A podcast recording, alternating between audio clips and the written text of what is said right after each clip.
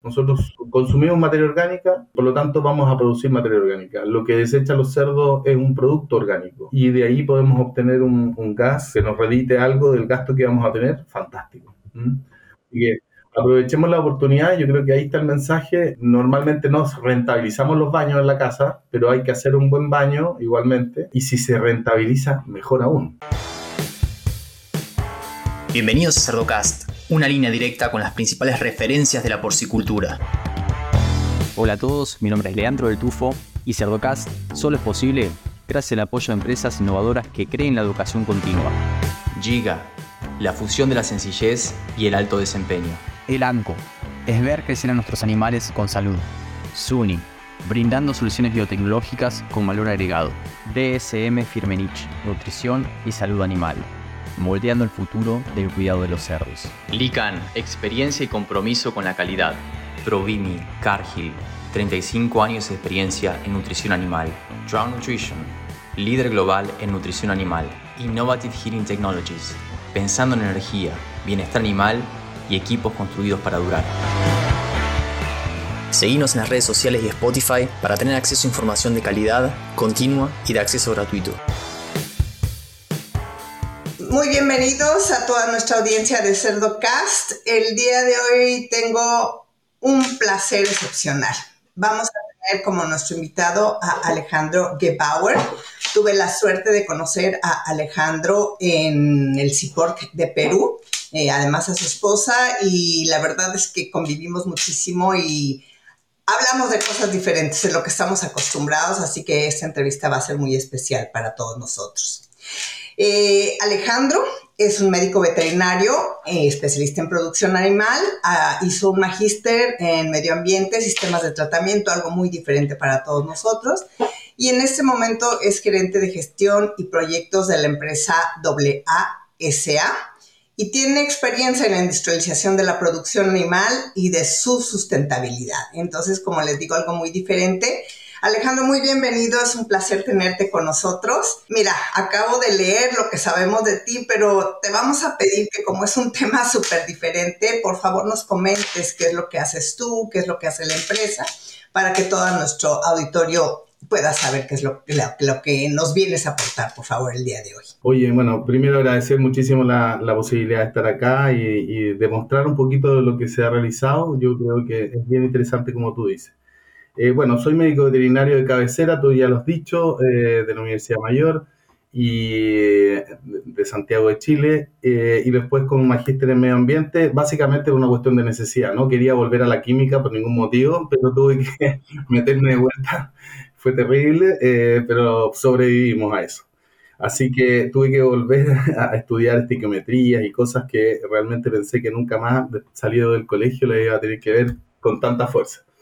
Así que entretenido porque en el fondo fue un desafío gigantesco el tener que enfocarse en otra cosa totalmente distinta a la cual nosotros no estábamos para nada acostumbrados. Como médicos veterinarios no, no, no nos centralizan, no nos enseñaron en esa época, digamos, nada de medio ambiente y había que meterse en un tema total y absolutamente distinto. Y junto con eso, bueno, tengo un diplomado también en, en, tema de, gestión de proyectos, pero además eh, un diplomado en olores, cosa que también jamás pensé iba a tener que desarrollar, digamos. Así que eh, experto en olores, eh, todo el mundo se ríe de eso, pero bueno, ahí vamos a contar un poquito de qué se trata, que es algo bastante, bastante en boga y que hoy día nos va, que nos, nos tiene que hacer mirar de otra forma la producción de cerdo. Alejandro, por favor, como te digo, yo creo que nuestra audiencia no conoce, somos pocos, yo tuve la suerte, como ya lo mencioné, de escucharte allá en Perú, pero por favor, ¿nos podrías explicar un poco cuando hablamos de economía circular, específicamente en nuestro tema, la porcicultura, ¿qué significa? Yo creo que para muchos de nosotros es una palabra nueva. ¿Qué es todo esto, por favor? Mira, la economía circular no es más que un modelo de, producción y de consumo. O sea, en el fondo eh, lo que implica es lo que tú vas a, lo que estás produciendo, ¿cierto? Reutilizarlo, reciclarlo, reutilizarlo, usar de nuevo esos materiales en el fondo, eh, darle una nueva vida, por así llamarlo, y darle un valor, un valor añadido probablemente. Entonces, evidentemente, el ciclo de vida de los productos que tú estás generando se extiende. Eh, es el caso de la producción de cerdo, porque todos entendemos que la producción de cerdo genera carne, ¿sí? Pero claro, no es así. O sea, lo que genera son purines, ¿sí? Porque su mayor producción está dada por los purines. Efectivamente, eh, 13 a 15 veces más eh, purines se producen respecto de carne. Eh, y eh, en materia seca ya lo sabemos, en, solamente por conversión, son 2,5 veces más alimento, digamos, que se entrega para producir un kilo de carne. Por lo tanto, hay una diferencia siempre importante en los purines. O sea, el 60 y algo por ciento, casi el 70 por ciento del nitrógeno eh, que nosotros se lo entregamos a la dieta se va a los purines. Eh, lo mismo pasa con las proteínas. Entonces, finalmente, eh, el resultado, digamos, de lo que nosotros hacemos en las plantas de alimento, en las plantas de pienso, termina en los purines más que en el cerdo mismo. ¿Mm? Por lo tanto, tenemos que buscar qué hacer con este purín, porque es un producto, finalmente. Es más importante que, que, la carne, en el buen sentido de la palabra. Evidentemente, eh, eh, la carne es nuestro foco, pero, pero esto otro tiene que también serlo de poco a poco y darle un espacio dentro de la producción. Yo también fui responsable de producción y tengo clarísimo que, que uno está abocado 100% en, en los animales y en los cerdos pero lastimosamente tenemos que hacernos cargo también de, esto, de estos desechos que queremos darle una vuelta de tuerca para que sean un producto finalmente. Alejandro, cuando tú dices reutilizar, utilizaste palabras muy interesantes, valor añadido, ¿te estás refiriendo específicamente a purines, al agua o a los dos? Eh, porque sé que, de acuerdo a lo que nos platicaste, son diferentes productos los que te toca trabajar, ¿no? Los purines, si, eh, si nosotros le hacemos un pequeño tratamiento o acondicionamiento, se genera después de eso un digestado, que es un producto que en el fondo se puede utilizar como fertilizante, ¿vale? Porque tiene mucho nitrógeno, fósforo, potasio que nos, nos permite incorporarlo en los suelos. Eh, por otro lado, como la materia no se crea ni se destruye, siempre solo se transforma. Eh, por otro lado, la materia orgánica que logramos descomponer de este proceso se va a transformar en biogás. Y ese biogás evidentemente es un 60 y algo por ciento de metano que tiene un valor combustible. ¿ah? No es un tremendo gas, no es un tremendo combustible, no es, un litro de petróleo, pero sí evidentemente eh, se puede utilizar como combustible. No es nada fácil, pero se logra. Eh, y, tiene buenos réditos porque en el fondo es un, producto gratis, entre comillas, del proceso mismo, ¿vale? Esos son los dos grandes productos que nosotros tenemos de esto, o sea, eh, fertilización por un lado y eh, energía por otro. Esos son los dos grandes productos. Hay otros como, no sé, podremos buscar reducciones en, la mortalidad, por ejemplo, que uno puede llegar a vendérsela a un rendering para que produzca harina, carne y hueso, que nosotros lo hacemos también. Eh, podremos utilizar los, no sé, los residuos eh, sólidos de los sistemas de separación que tenemos en las plantas para llevarlos finalmente a un, a un sistema de compostaje que también se puede valorizar. O sea, todas nuestras externalidades de alguna otra forma se podrían llegar a valorizar. Nos has mencionado varios productos, fertilizante, biogás y como dices también lo que sería el rendering.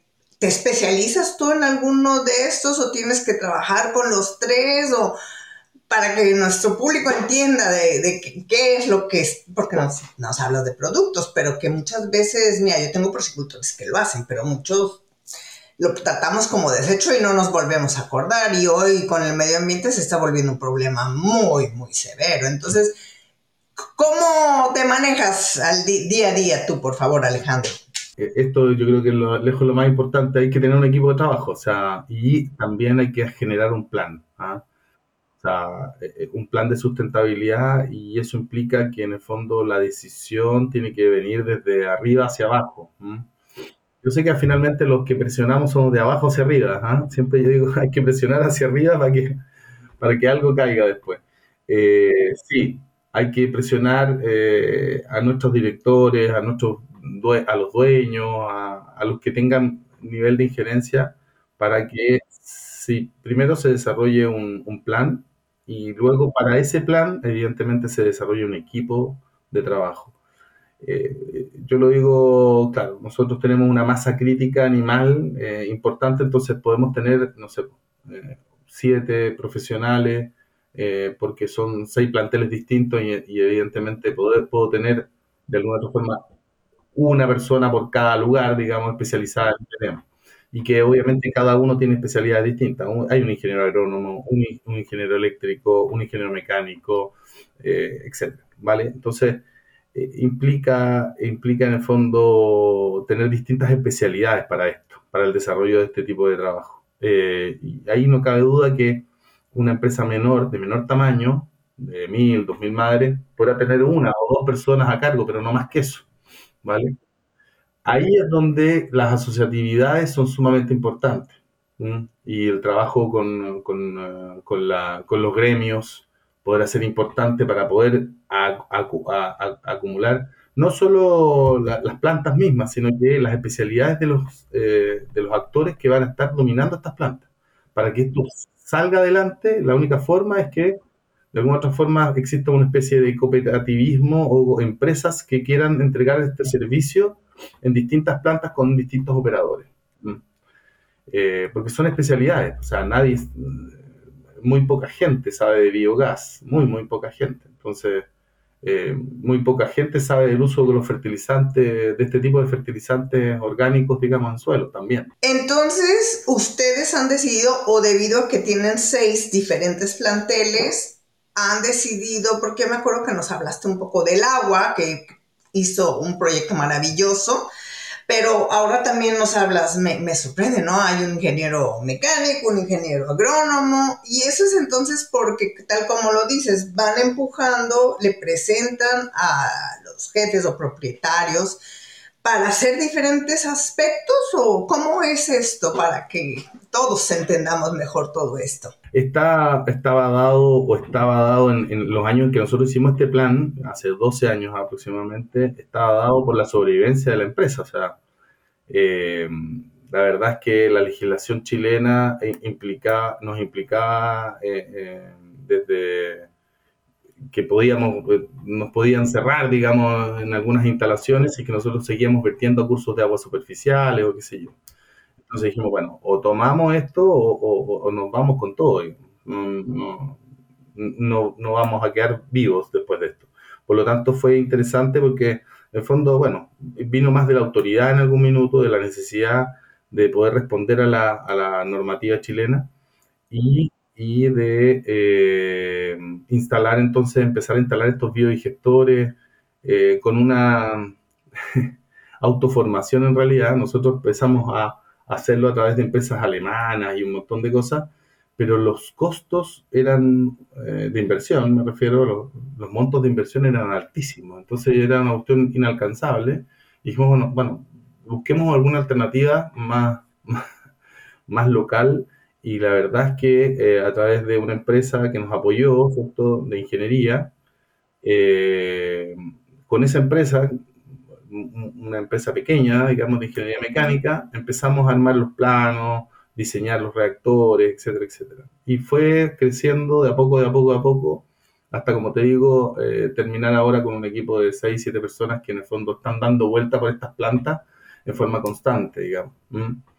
Pero claro, efectivamente contabilizamos una persona por granja, eso es como el, mínimo equipo que uno podría llegar a tener por, por, por lugar. Oye Alejandro, y en Chile en general, esto es ya una reglamentación porque me voy a diferentes países y cada uno tiene algo diferente o nos dice esto es lo que tú tienes que cumplir y a veces es bien complicado, ¿no? Entender todo lo que nos solicitan para ustedes hoy ya es una reglamentación lo que ustedes están haciendo o existen otros planteles que pueden hacer algo diferente? ¿Cómo, está esto en Chile para que entendamos todos? Recién, recién salió del horno nuestra nueva norma de olores en Chile.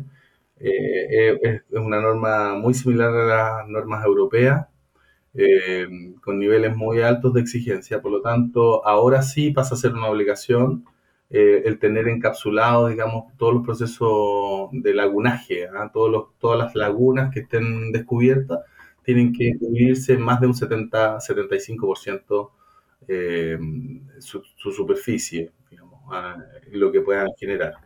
Por lo tanto, y el hecho de ya tener digestores andando o biodigestores cubiertos, lagunas anaerobias cubiertas, eso implica que ya cumplimos nosotros, de.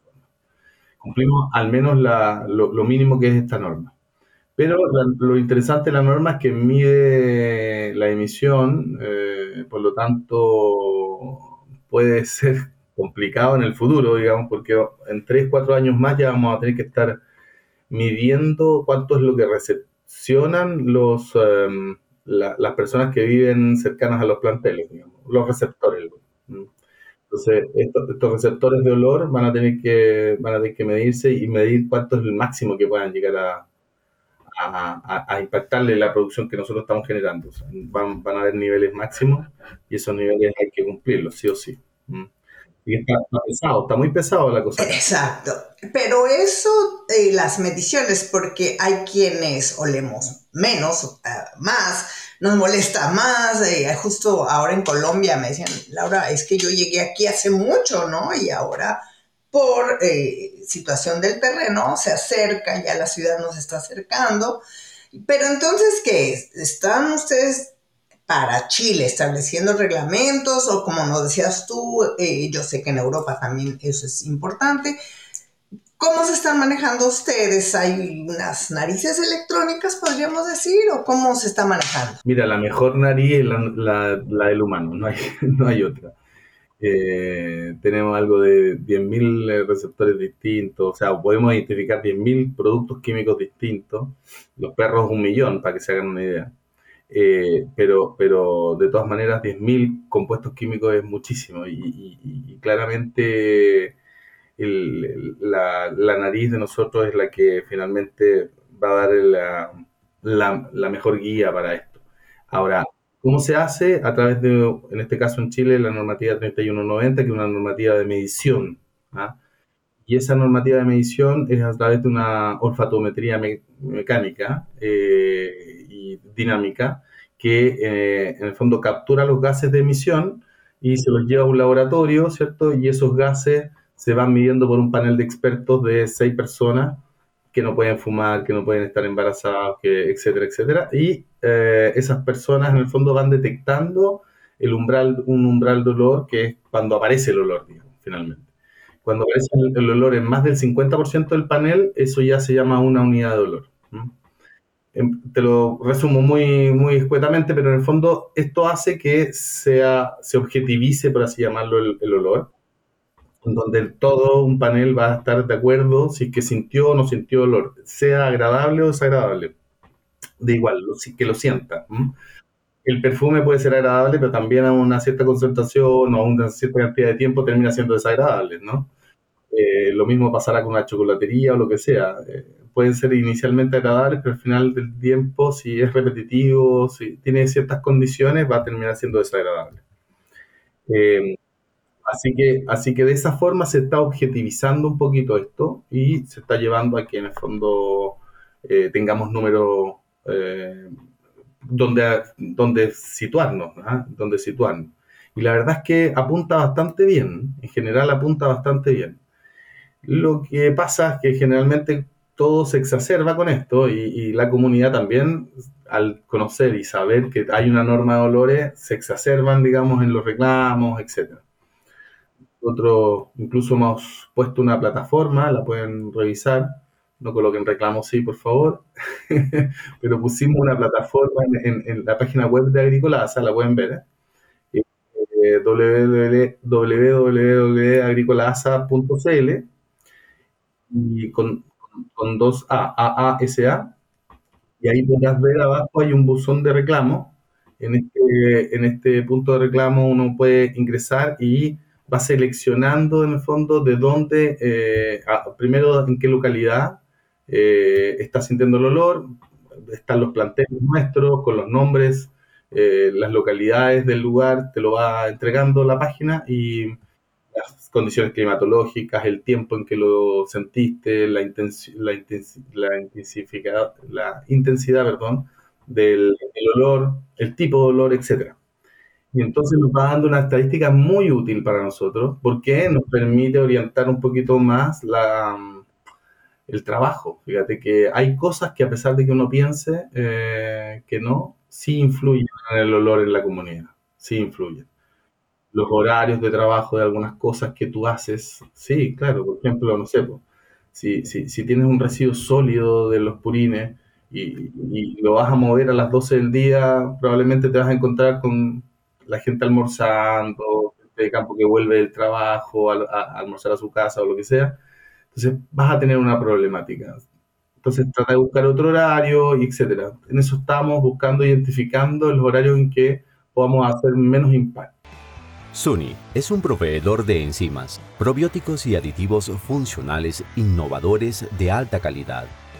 Ofrecemos fórmulas personalizadas para abordar los problemas nutricionales del ganado y maximizar la rentabilidad de la alimentación animal. Para más información, encuéntranos en suni.com. Wow, súper interesante. Esto ya es una ciencia completa y ustedes ahorita nos dijiste que las personas estén embarazadas, que no fumen, porque claro, eso cambia muchísimo eh, tu, capacidad, ¿verdad? Interesantísimo. Ahora nos dices, bueno, que no sea lo de la comida, claro, porque ahora estás con la familia, quieres un ambiente agradable. ¡Oh, qué interesante! Toda una ciencia.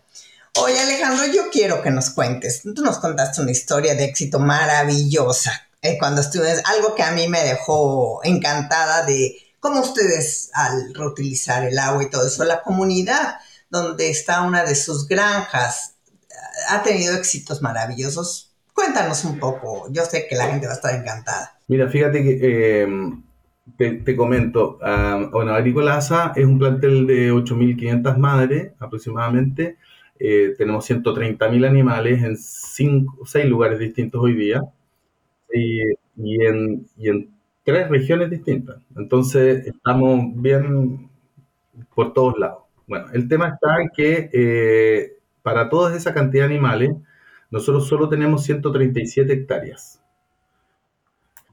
Que si, que si lo suman para el resto, yo creo probablemente me van a decir, oye, nosotros muchos mucho me dirán, oye, al menos mil, digamos. ¿ah? Y claro, efectivamente era lo que necesitábamos, mil hectáreas más. Pero esas mil hectáreas era imposible eh, comprarlas, tenerlas alrededor del plantel a esta altura. Eh, ya todo está absolutamente eh, parcelado, todo tiene su dueño y, es muy difícil llegar a, comprar más. Entonces, la, la, necesidad nuestra fue, en el fondo, no solo crear los digestores anaerobios, donde empezamos a producir biogás y degradamos la materia orgánica, sino que el digestado de esto lo tratábamos de llevar a distintas, eh, distintos productores agrícolas alrededor del lugar. Y esto se hizo a través de eh, tuberías, ¿cierto? Se generó unos ramales de, que compusieron totalmente como 30 y algo kilómetros de, distancia de tuberías de tuberías gigante de, de, 300, de 250 milímetros, eh, en donde se trasladan estos purines en forma constante todos los días. Se traslada también agua, ¿ah? eh, porque nosotros tenemos una, algunas acciones de agua y esas acciones de agua van diluyendo este digestado, que es como una especie de concentrado de nitrógeno, fósforo y potasio. Entonces se van ramificando por mil hectáreas totales que son de vecinos. O sea, nuestros vecinos componen el 95% de los lugares donde nosotros eh, fertirrigamos. Eh, por lo tanto, mm, nuestro enraizamiento de la empresa está basado en nuestros vecinos. Eso tiene un componente súper bueno, eh, que es que nos tomamos muchísima más relación con nuestros vecinos por, por este hecho tenemos una postura social bastante más, más abierta, creo yo, tenemos una buena comunicación con ellos. El 21 único problema es que evidentemente siempre son los digestados tienen algo de olor y, siempre, por ser materias orgánicas descompuestas, en el fondo van a, van a complicar alguna u otra persona y eso es un poco inevitable. Ahora bien, no son nuestros terrenos, eh, también quedamos un poco a expensas de lo que ellos puedan dictaminar, si quieren o no fertirrigar, pero la verdad es que eh, tenemos total éxito en esto, eh, ellos saben el, porcentaje de fertilizante que han disminuido en la compra, así que lo aceptan con, con gratitud. Eh, y tenemos ingenieros agrónomos, como te digo, encima de ellos, con ellos, haciendo análisis, monitoreando suelos, monitoreando aguas subterráneas, etc. Entonces, si se hace bien, si realmente logramos tener las hectáreas necesarias eh, y hacer un buen balance de nitrógeno, eh, esto, está, esto puede ser total éxito. Lo que nos pasa en general es que del dicho al hecho hay mucho trecho y lamentablemente la mayor parte termina en pedazos de terrenos muy pequeños donde el, en el fondo el suelo no es capaz de absorber esa cantidad de nutrientes. Eso es todo. Es un tema de tamaño.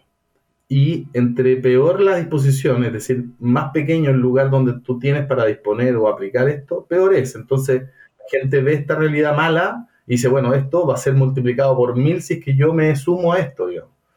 Entonces, ahí es donde hay que tener un quiebre y hay que eh, ser muy técnico y tratar de juntarse con los agrónomos de, otras eh, corporaciones productivas y tratar de convencerlos eh, técnicamente de que esto puede ser factible y que entre más lugares tengan, menos presión ambiental vamos a tener en, la zona, ¿vale? Y eso es muy, muy importante. Entonces, súper importante buscar a los vecinos. De repente me pasa con algunos productores, me dicen, oye, ¿qué hago yo? Bueno, pero a ver, veamos el Google y en dos minutos él logra identificar que hay un montón de gente que puede llegar a necesitar de esto. Y de repente nos falta un poquito más de soñar en que se puede trasladar a través de tuberías, que podemos cruzar caminos, que podemos cruzar ríos incluso. Eh, y así, así lo hemos hecho es la forma más barata en el fondo de transportar. Y además, como tú dices, de, utilizar nuevamente el agua. Nosotros en la producción de cerdo, el 85%, no menos, se devuelve a, eh, al riego, al, como aporte hídrico, ni siquiera como nutriente, sino que como aporte hídrico. Nosotros yo calculaba como 83 más o menos en nuestra empresa. Entonces, es súper importante. Entonces, es súper importante que entiendan que la huella hídrica que tienen en la producción de cerdos es muy baja.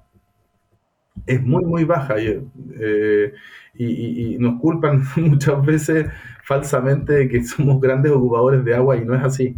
Todo lo contrario. Eh, devolvemos el agua. La ocupamos, sí, pero la devolvemos. Y, si la devolvemos en condición, la pueden utilizar eh, las plantas, que es lo que queremos.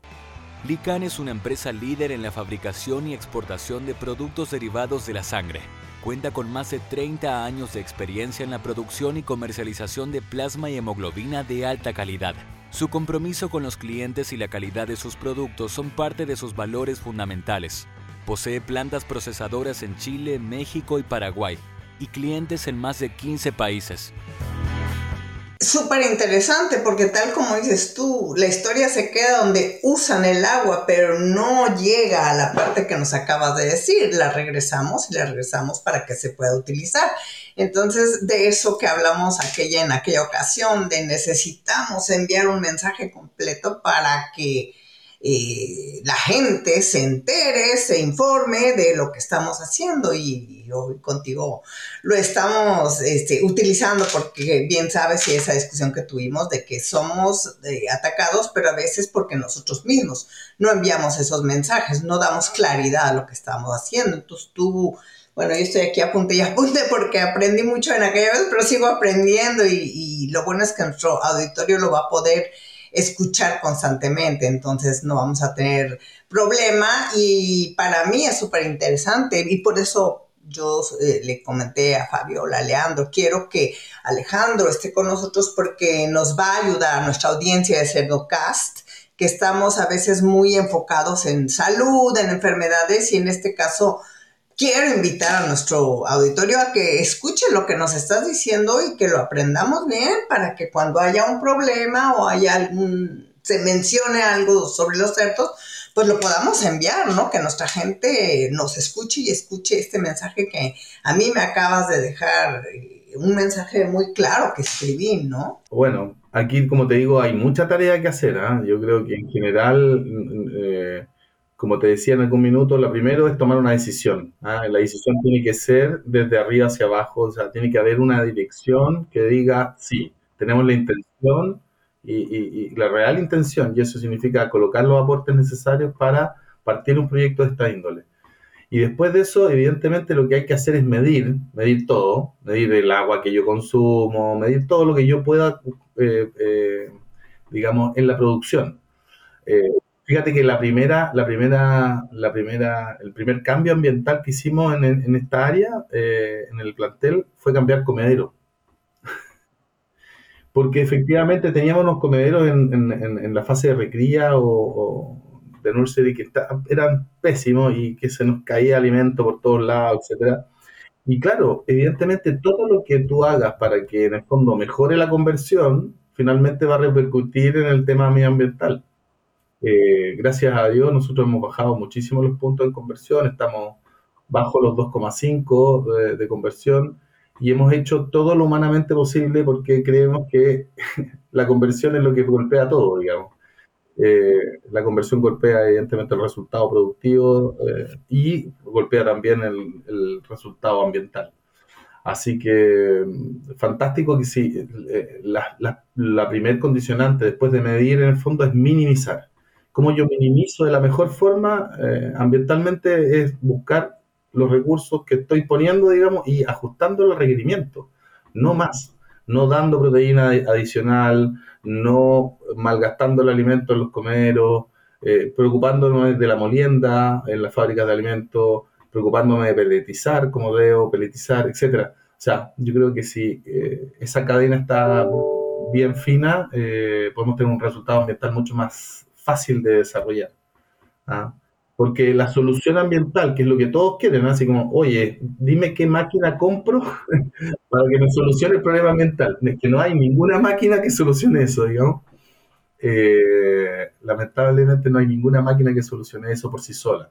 Son un montón de variables. Nosotros sacamos, no sé, la lisina sulfato, por ejemplo. ¿Por qué? Porque el sulfato, cuando empezamos a capturar biogás, nos dimos cuenta que eh, cualquier cosa que metamos, digamos, en la dieta que tenga la moleculita de, azufre, finalmente nos va a llegar y nos va a producir un problema de oxidación, de un montón de H2S en, el, en, las lagunas, en, los digestores, problemas en los motores de generación eléctrica, como ya ahora tenemos, etcétera. O sea, creo que lo primero, en el fondo, es minimizar, buscar minimizar y para eso hay que meterse fuerte en las fábricas de alimentos, hay que meterse fuerte en, los comederos, en las líneas, en los roscos de alimentación, todo lo que pueda echar a perder los pellets, etcétera. Hay que ser, eh, bueno, es integral, como te digo, y gracias a Dios hoy día podemos hablar de una unión eh, muy, muy íntima entre la parte de producción y la parte ambiental dentro de nuestra empresa, donde nos comunicamos qué estamos haciendo, porque si no, nos pasaba que cualquier cosa que hiciesen en producción repercute fuertemente en la parte mental. La industria porcina se encuentra en constante evolución, lo que representa desafíos y oportunidades que no podemos ignorar. Por eso, este 6 y 7 de diciembre, Swine Talks 2023 ofrece una experiencia virtual transformadora para todos los profesionales y entusiastas de la industria porcina. Con una serie de expertos y líderes de renombre mundial, Swine Talks 2023 abordará en un formato innovador temas cruciales que impactan la industria porcina en América Latina. Regístrate ahora en el link de la descripción mis preguntas era eso, ¿qué mensaje nos mandas a los veterinarios, nutriólogos, eh, productores, todos los que estamos escuchando este video, este podcast que le llaman ahora la juventud? Y era para lograr lo imposible. A mí ya me has dejado, además de todo, eres nutriólogo, estoy y además, como dicen aquí, no, sí. Es que me has dicho cosas que yo no había pensado, pero además nos diste un touché, como dicen aquí en Quebec 80% del costo de producción es alimentación y nos acabas de decir, ojo, no tiren. Tenemos la empresa dos grandes nutriólogos, así que ellos están bien, a, la, a, la, par de lo que nosotros les solicitamos y vamos conversando las cosas en la medida que se pueda. Eh, pero evidentemente el mensaje está dado porque nosotros siempre nos preocupamos en la producción de las cuatro patas más importantes de la producción. Tú las conoces y todos todo los que hemos sido veterinarios de producción las sabemos. Pero esas cuatro patas de producción, que son genética, alimentación, qué sé yo, ambiente, eh, estas cuatro patas se sostienen en, un piso que se llama gestión. Y si, si ese piso se cae, se cae toda la producción. Ya sabemos de algunos casos en donde hemos tenido eh, grandes planteles. En Chile tenemos uno que nos duele mucho, eh, y que constantemente salen todos los, todas las charlas eh, y finalmente se cayó. Te fijas, un proyecto de 400, 500 millones de dólares que se cae por un tema de gestión. Y, esa gestión, gestión ambiental, gestión social, gestión política, eh, lamentablemente hoy día estamos en todas esas veredas. hay, que, hay que estar encima de ello y, y, esa gestión hay que, hay que realizarla. Por eso es que yo digo, la producción por sí misma no es eh, posible. Tiene que estar, estamos inmersos en un ambiente, en un medio, no, no, no, no, estamos exentos de este medio, ¿vale? Entonces, nos cuesta y créeme que yo tengo que ir a, jornadas con, con, con, las comunidades, tenemos que estar presentes, nos sentimos parte de las comunidades, pero muchas veces las comunidades tampoco nos quieren mucho porque ven entrar y salir camiones de cerdo, pero no ven nada más, ven olor entrar y salir camiones de cerdo y, no, hay, no hay muchos beneficios de una empresa así. Entonces, hay que ser empático y es, difícil. ¿no? A, mí no, a, mí no me ha sido fácil, de hecho.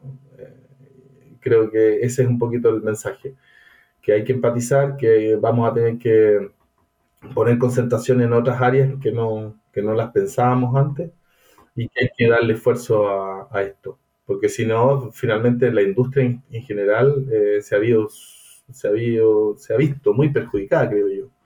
En este último tiempo hemos sido bombardeados por distintos agentes y hemos tenido poca defensa, creo yo también. Eh, no hemos sabido mostrarnos cómo lo que estamos haciendo, cuán eficiente es la industria. Es una industria muy eficiente, eh, que cada día busca mejorar parámetros para llegar a ser más eficiente. Entonces, debemos ser eh, buenos exportadores de esto, de lo que hacemos. Creo que ahí nos falta un poquito más creernos un poquito eh, lo que hacemos y que somos responsables y que somos eh, parte de cada mesa en cada casa, digamos. Entonces, creo que hay que, hay que mostrar eso. Excelente mensaje que nos acabas de enviar a todo nuestro auditorio de Cerdocast. Creo que lo juntaste muy bien, nos lo mandas, como tú lo has dicho, ¿no? Como un todo, no nada más hago una cosa, sino es un todo lo que hacemos todos los días.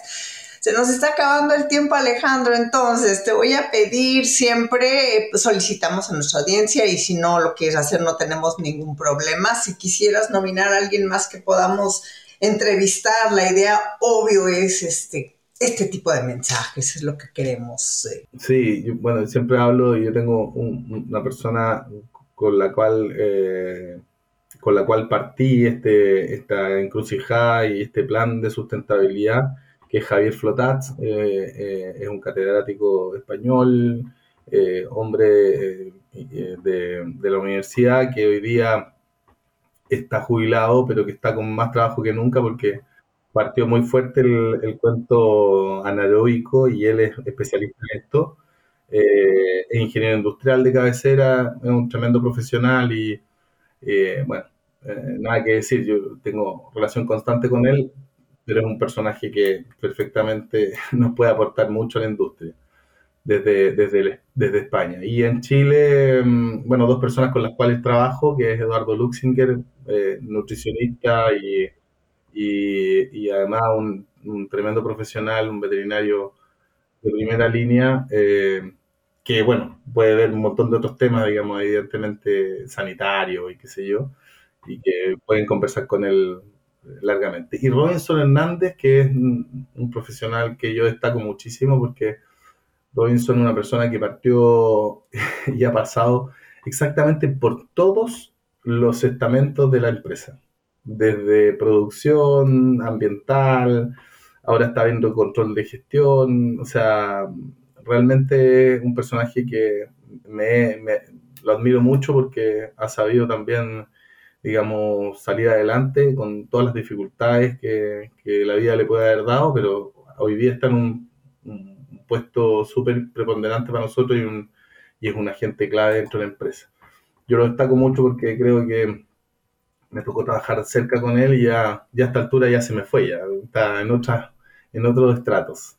Sí, un chiquillo que tiene harto que aportar porque tiene una visión 360 interesante de la industria. Listo, vamos a contactarlos para que también, como dices tú, puedan aportar a nuestro auditorio de Cerdocast. Y esa es la idea, que no nada más la porcicultura es una patología, que tenemos todo esto como tú nos has compartido hoy. Eh, Alejandro, ¿algún otro punto que nos quieras enviar? ¿Algo que la gente pudiese leer, ver, que ha cambiado tu vida? ¿Algún comentario, algo más que nos quieras hacer? Me acordé porque eh, tú me mandaste ahí, eh, a ver si te, te, acuerdas de alguna, de alguna anécdota. Y sabes que eh, tengo una anécdota ahí entretenida que, bueno, no sé, para mí es entretenida por lo menos. Eh, me acuerdo porque yo, era gerente de producción inicialmente los tres o cuatro primeros años de la empresa, en donde yo estaba en esta empresa, eh, fui gerente de producción y después me paso a la gerencia de gestión de proyectos, básicamente buscando las soluciones ambientales también. Y, y, me posicioné, me acuerdo perfectamente, arriba de la laguna, una laguna Naroya de 6.000 metros cuadrados. Era una laguna de 6 metros de profundidad, 6.000 metros cuadrados, estoy hablando de 100 metros de largo por 60 de ancho, o sea, una cosa gigantesca, una tremenda laguna, con un montón de burbujas arriba y que se estaba produciendo, evidentemente, biogás. Pero hasta esa altura, uno como médico veterinario, esto era chino mandarín, o sea, no, nada, no tenía ni idea de qué podía hacer. Entonces me planto enfrente de esto con una interrogante y me habían dicho, oye, tú tienes que solucionar este tema y nos hazte cargo y se acaba eh, y yo, bueno, fui con un operador eh, en esos años, el jefe de campo, y le digo, Roberto, ¿qué hago con esto? ¿Qué hacemos con esto? Entonces me dice, no sé, me dice, eh, para él era conocido que en el fondo estaba esa laguna y expelía un olor horrible. Y, yo le digo, bueno, pero estas burbujas, ¿qué son estas burbujas? Entonces me dice, bueno, es gas, pues", me dice. Entonces yo le digo, sí, claro, es gas, pues", Roberto, pero, pero ¿es combustible? Entonces me dice, sí, me dice, sí, doctor, me dice, es combustible. ¿En serio? Y toma un paño, un paño de género, ¿sí? Lo va a buscar, se da vuelta, trae esto, lo enciende y lo pone y lo posiciona arriba de la laguna donde está el gas. Y te juro por Dios, se encendió así un, un pequeño, unos pequeños metros cuadrados de esto que estaba encima. Y ahí logré entender recién el valor combustible que tenía esta cuestión. Eh, pero era impresionante eh, ver esto prendido desde ahí, desde la naturaleza, y fue como, uff, chocante. y, si te vas a... esto fíjate que además se, descubrió hace 250 años por Alejandro Volta en, el lago Como, eh, donde en el fondo esto es un sistema absolutamente antiguo y, que, y que la verdad no se ha usado. Nosotros consumimos materia orgánica, eh, por lo tanto, vamos a producir materia orgánica. Lo que desechan los cerdos es un producto orgánico. Y, eh, y de ahí podemos obtener un, gas que nos, que nos redite algo del gasto que vamos a tener. Fantástico. Que aprovechemos la oportunidad. Yo creo que ahí está el mensaje. Eh, normalmente nos rentabilizamos los baños en la casa, pero hay que hacer un buen baño igualmente. y si se rentabiliza, mejor aún. O sea, eh, mejor aún. Pero, pero sí tenemos que ser responsables y tenemos que hacer el baño de la casa que corresponde, digamos, al tamaño de la casa, al tamaño del impacto.